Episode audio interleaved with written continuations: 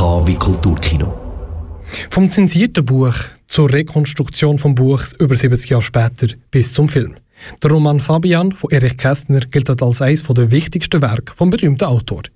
Darum habe ich mir den Film, der dazu erschienen ist, diese Woche angeschaut. Wer kennt es nicht? Man betritt das eindeutig, zweideutig angehauchtes Lokal. Trifft dort jemand, geht mit ihr heim und wird von ihrem Ehemann unterbrochen. Der will, dass man einen Vertrag unterschreibt, durch den man gegen Entgeltung regelmäßig mit einer nymphomanischen Frau schlaft. Niemand? Naja, außer Fabian halt. Dann passiert solches Zeug.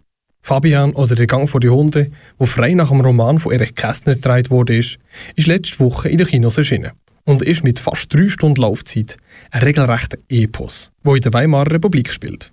Also in den Zwischenkriegsjahren in Berlin, einer Stadt, wo vor Kriminalität, Arbeitslosigkeit, Sex und Drogen strotzt. Dort, in einer kleinen Wohnung, wohnt Jakob Fabian, ein Werbetexter für eine Tabakfabrik. Wir sitzen alle im gleichen Zug und reisen quer durch die Zeit.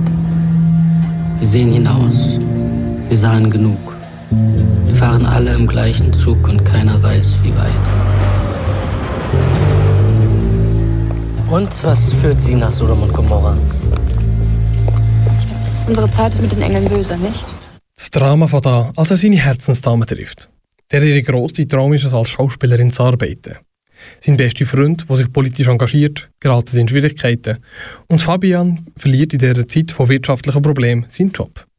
Wodurch die Abwärtsspirale sich drehen. Arbeitslos bist du? Ist das wahr? Ja, man hat mir gekündigt.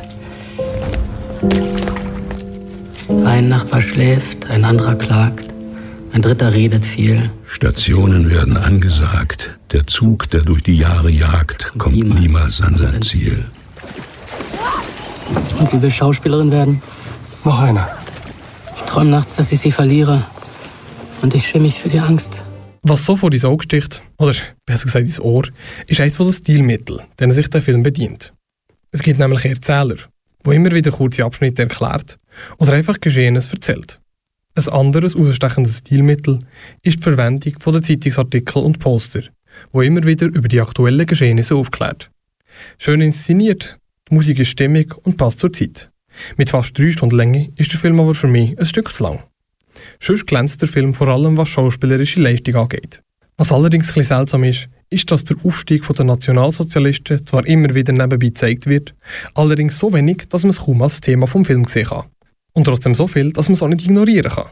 So macht es den Eindruck, als wäre die Thematisierung mal ein Ziel gewesen, hat es aber doch nicht in fertigen Film geschafft. Persönlich würde ich dem Film 8 von 10 Punkten geben und euch empfehlen, den Film auf der grossen Leinwand zu schauen. Der Film läuft momentan in ausgewählten Kinos in der Schweiz. Hier im Kanton Aargau, zum Beispiel im Odeon in Brück. Der Erich Kästner, der etwa fast allen Begriff dürfte sein, ist, hat ursprünglich den Roman namens Fabian während der Weimarer Republik geschrieben, also in den Zwischenkriegsjahren. Er ist bekannt als Pazifist und hat sich vor allem gesellschaftskritisch geäußert. Dadurch ist er auch bei der Bücherverbrennung der Nationalsozialisten nicht berücksichtigt worden. Und ist als einziger Autor von all den Autoren, die damals bei dem tragischen Ereignis ihre Bücher verbrannt haben bekommen, ist er live dabei gewesen.